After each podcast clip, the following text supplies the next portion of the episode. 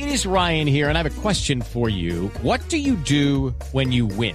Like, are you a fist pumper? a woohooer, a hand clapper, a high fiver. I kind of like the high five, but if you want to hone in on those winning moves, check out Chumba Casino. At ChumbaCasino.com, choose from hundreds of social casino style games for your chance to redeem serious cash prizes. There are new game releases weekly, plus free daily bonuses. So don't wait. Start having the most fun ever at ChumbaCasino.com. No purchase necessary. BGW. Void were prohibited by law. See terms and conditions. 18 plus. Víctor, y, y, y cambiando un poquito drásticamente de tema y como ya entrando a la etapa final, de este programa. Eh, eh, yo quisiera saber tu impresión eh, como, como, experto de redes, como tuitero, como influyente además, sobre los medios de comunicación, cómo, cómo están usando hoy, bien o mal, o cuáles son, digamos, las buenas prácticas o las malas prácticas que están haciendo los medios de comunicación en Colombia en las redes sociales.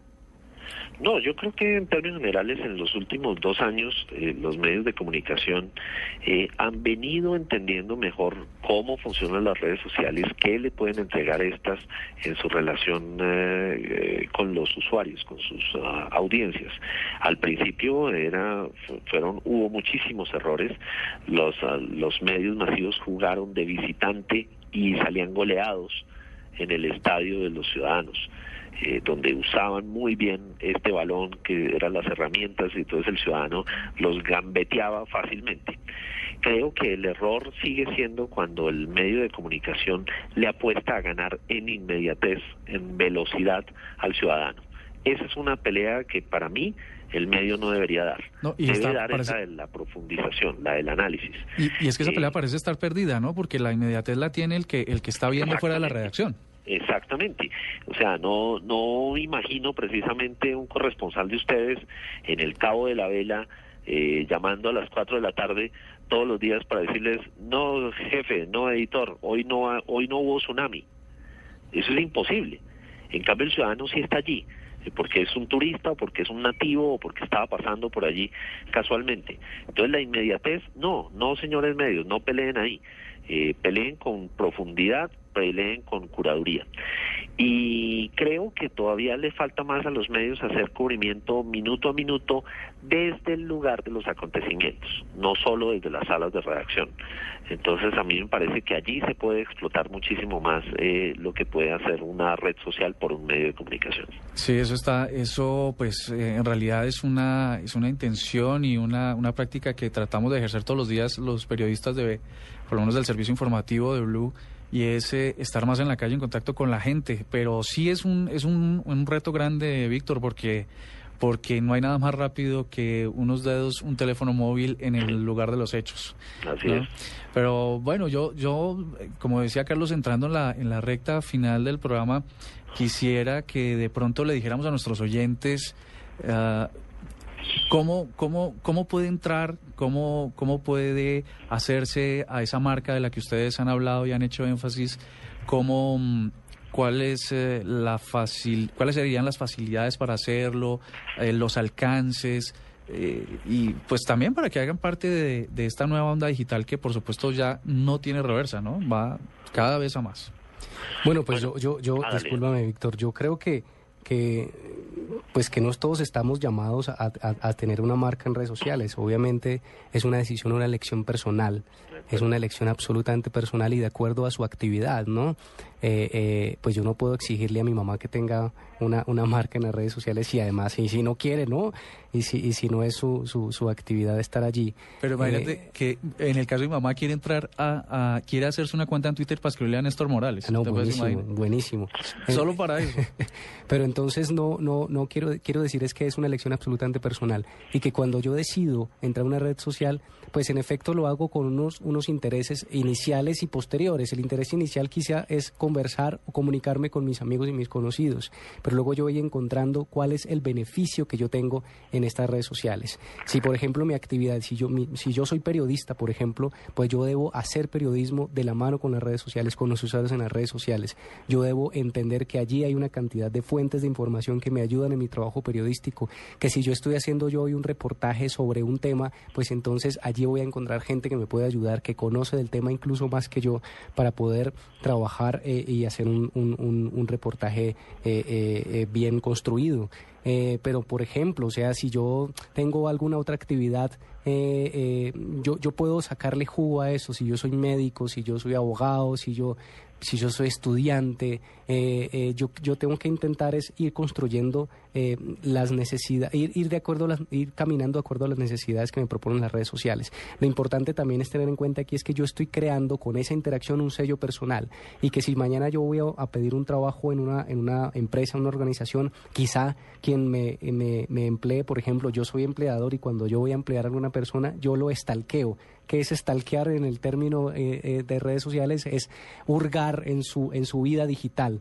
¿Quién es esta persona? ¿Qué comparte? ¿Qué es? ¿Cómo escribe en las redes sociales? Entonces, si a mí viene una persona con una hoja de vida y quiere pedirme trabajo, por ejemplo, como community manager, lo mínimo que yo hago es hacer una revisión de su vida digital y si veo el menor eh, eh, error, por ejemplo, pues no, no, no, voy, a, no voy a intentar eh, eh, guiarme por esa persona. Entonces yo voy construyendo con esa interacción, así sea modo de ocio, mi vida, mi marca personal.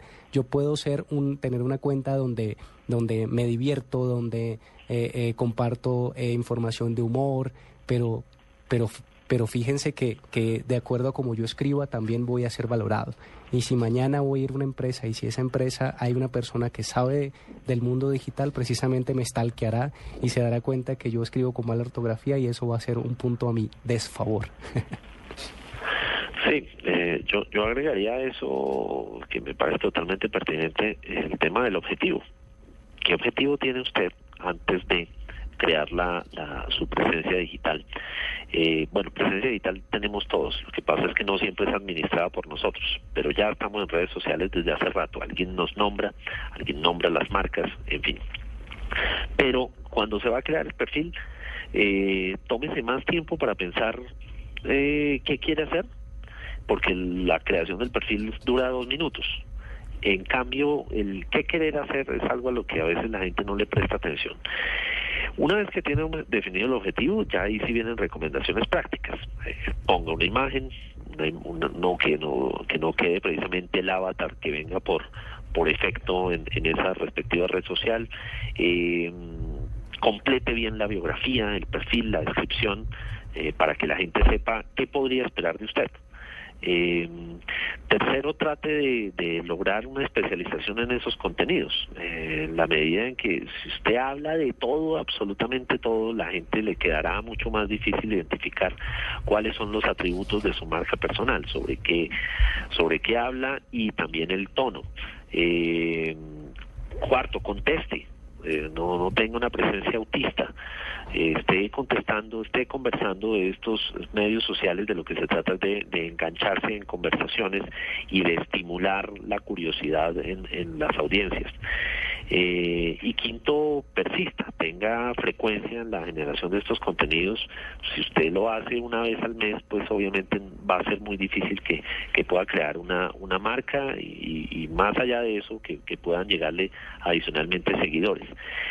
Y remato con esa, me dio pie para eso. Sexto, no se obsesione con el número de seguidores o el número de fans. Eh, esos deje que sean un accidente, el resultado de eh, de generar y compartir buenos contenidos. Eso sí debe ser una preocupación en cada usuario. Sí, en realidad hay gente muy obsesionada con que el alcance depende del número de seguidores, ¿no? No tiene una relación directa.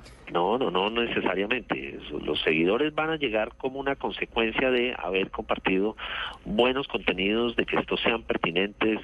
Eh, si se es desde un, se quiere una personalidad seria, que estos estén atados a la coyuntura, que tengan tengan un mínimo de análisis, eh, pero puede hacerse también marca desde el humor, desde el ocio, en fin, cada cual va a querer eh, construir su marca con una con una forma y un y un fondo eh, que debe estimar y debe calcular. Sí, eh, Víctor y Andrés, aquí hay una, eh, en las empresas, en las marcas, eh, y, y, he sido testigo de ello y he sufrido también ello, porque eh, es el afán o es la obsesión por el número, por el número de followers y de fans. Y quizá yo siempre hablo con las, con las personas con las que he trabajado y es una construcción de comunidad sana, una conversación en torno a mi producto y cuáles son los objetivos de estar en las redes sociales. Digamos, en el caso de las marcas con las cuales yo trabajo, es hay unos objetivos más allá del número de fans y de followers y es si yo puedo tener yo puedo tener 100 seguidores, ¿cierto? Pero si de esos 100 seguidores la mitad por lo menos está hablando o el 30%, ahí puedo identificar yo qué tan sana es la comunidad. Pero si yo tengo 100 seguidores y de ellos no me conversa ni uno, entonces es una comunidad insana, es una comunidad llena de, de, personas que no interactúan o de fantasmas en las redes Lo interesante aquí es que es identificar los objetivos. Yo para qué estoy en las redes sociales, yo como marca o como persona, como medio de comunicación, para qué estoy y además hacerle seguimiento a sus objetivos, ¿no? Lo que llamamos esas métricas, hacerle seguimiento permanente, si en efecto estoy cumpliendo con ellas. Si mi objetivo, por ejemplo, es conversar en las redes sociales para llevar a un segundo paso. Las redes sociales para los medios o para las marcas no son un fin en sí mismas, son más bien un paso, son, son, son un paso siguiente o son una conversación para llevar a un paso siguiente, un consumo de información o un, una, una, una estrategia de negocio. Lo importante aquí, y siempre le digo a la gente que trabaja conmigo, es no se obsesionen por los seguidores, obsesionense por la conversación y por el compartir realmente información relevante y pertinente, que los, como dice Víctor, los seguidores son un accidente.